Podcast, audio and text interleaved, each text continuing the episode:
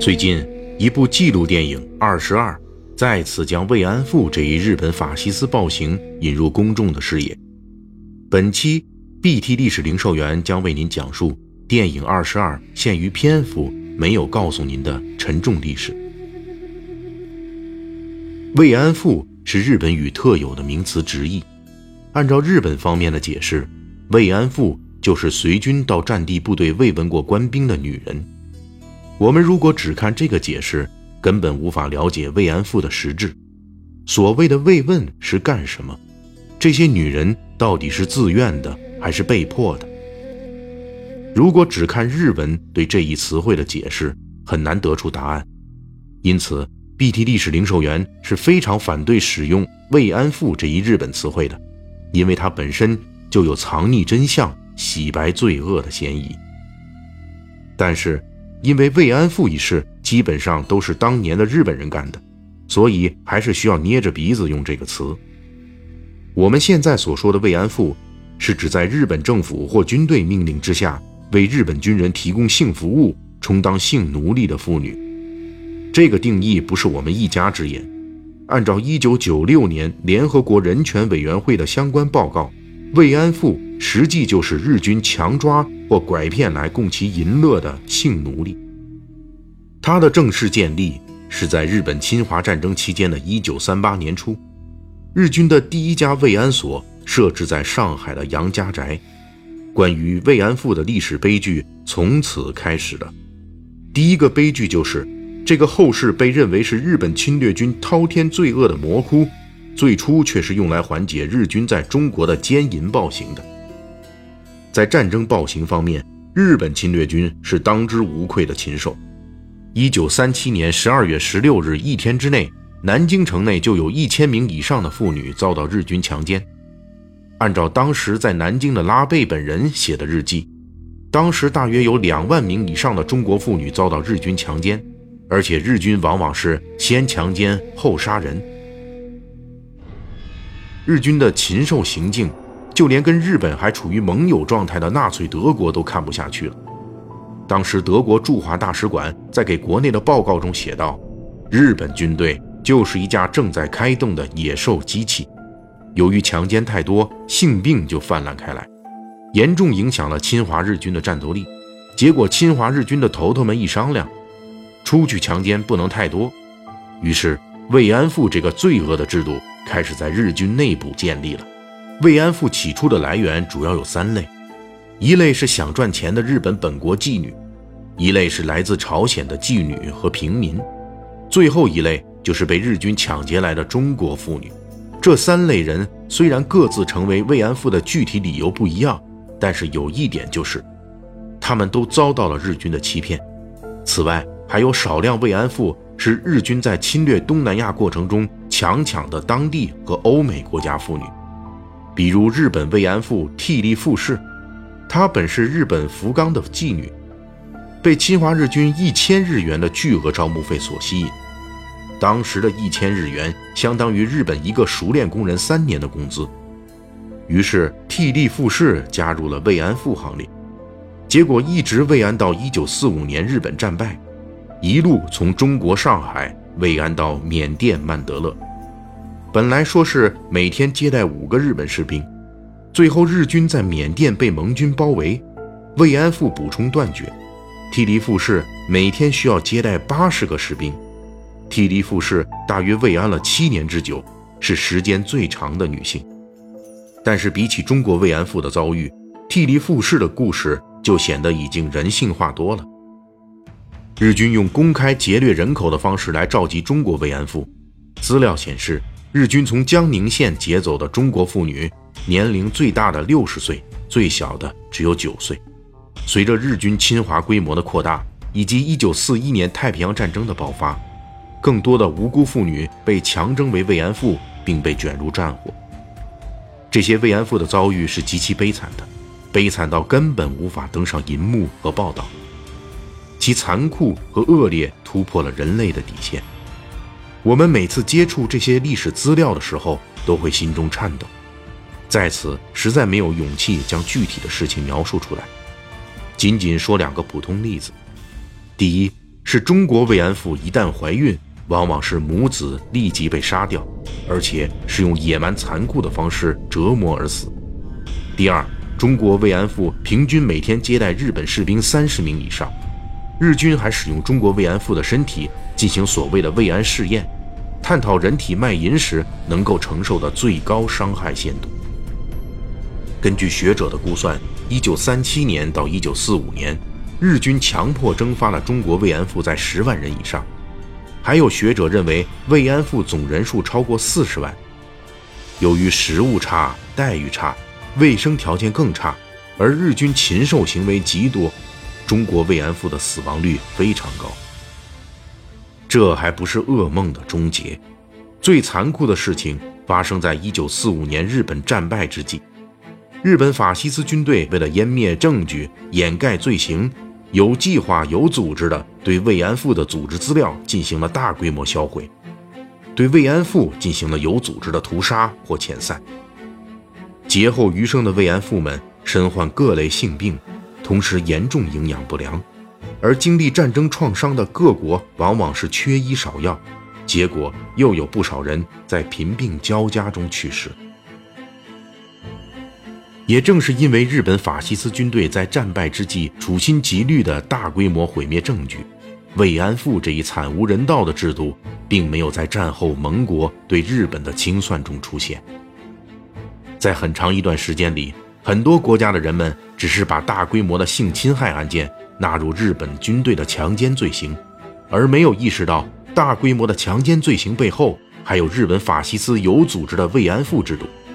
慰安妇的制造者们也逃过了战后远东军事法庭的审判。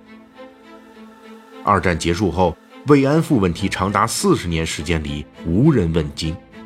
还有一个重要的心理因素是，因为涉及强奸和性侵，出于一般女性的心理，绝大多数幸存的受害人选择了沉默。到目前为止，十万以上的中国受害者中，调查者们寻访到的肯主动承认的只有几百人，也就是说，电影《二十二》中所说的只有八位慰安妇幸存者健在。准确的说，其实是主动确认慰安妇身份的人中还剩下八位。对于这种受害者的隐瞒行为，我们必须而且应该能够理解。根据现有的查访来看，劫后余生的慰安妇由于遭到了严酷的非人待遇。这样的经历往往不愿意提起，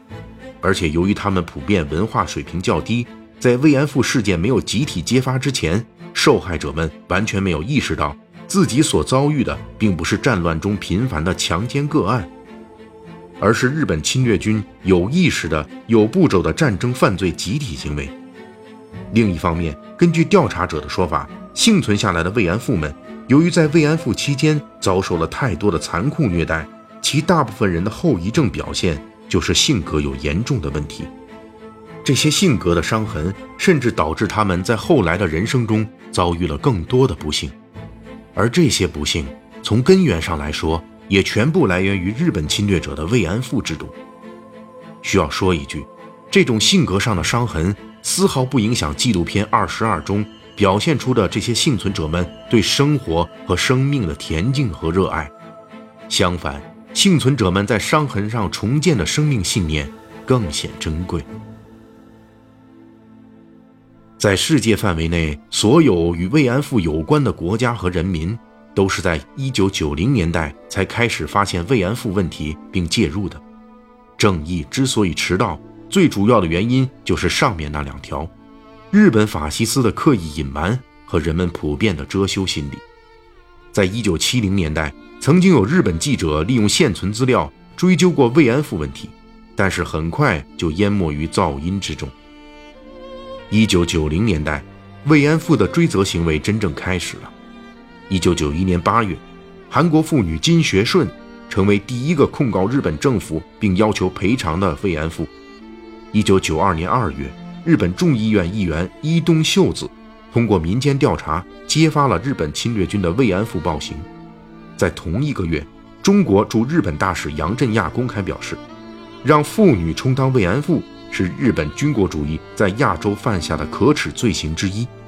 有报道说慰安妇受害者中有中国妇女，希望进一步查明真相。我们将重视这个问题。一九九二年七月四日，日方向中国通报了慰安妇事件的调查进展。中方答复：慰安妇问题上，无论日方未来采取哪些措施，希望日本把中国与韩国同等对待。一九九二年七月七日，四位中国慰安妇幸存者首次要求日本政府赔偿并道歉。此后，我国台湾地区也刊登广告寻找慰安妇幸存者。第一批三名慰安妇公开控诉日军的暴行。一九九五年，国内第一部反映日本慰安妇问题的电影《地狱究竟有几层》上映。一九九三年，菲律宾、朝鲜和荷兰分别发表本国被强征为慰安妇的国民的证言，向日本施压。一九九六年，联合国人权委员会一致通过了日本法西斯对女性施暴的报告书。而在这个过程中，日本政府扮演的角色一直是微妙的，从起初完全不予理会，到逐渐松动，再到考虑美国基准下的日韩关系，提出道歉和基金援助，其种种行为代表着这一历史遗留问题掺杂了太多的现实利益考虑。最后，BT 历史零售员要说一点题外话，在电影《二十二》引起关注的时候，一篇《我恨日本人》。但更恨中国人的所谓的慰安妇口述，在网上流行开来，其矛头没有指向所有罪恶的最大制造者日本侵略者，而是以痛思所谓中国人劣根性的口吻，描述慰安妇老人们如何被中国人所鄙夷和口水淹没。结果就是逼得国内研究慰安妇的权威专家苏志良教授接受澎湃新闻采访时，专门对这篇网文。进行了分析和辟谣，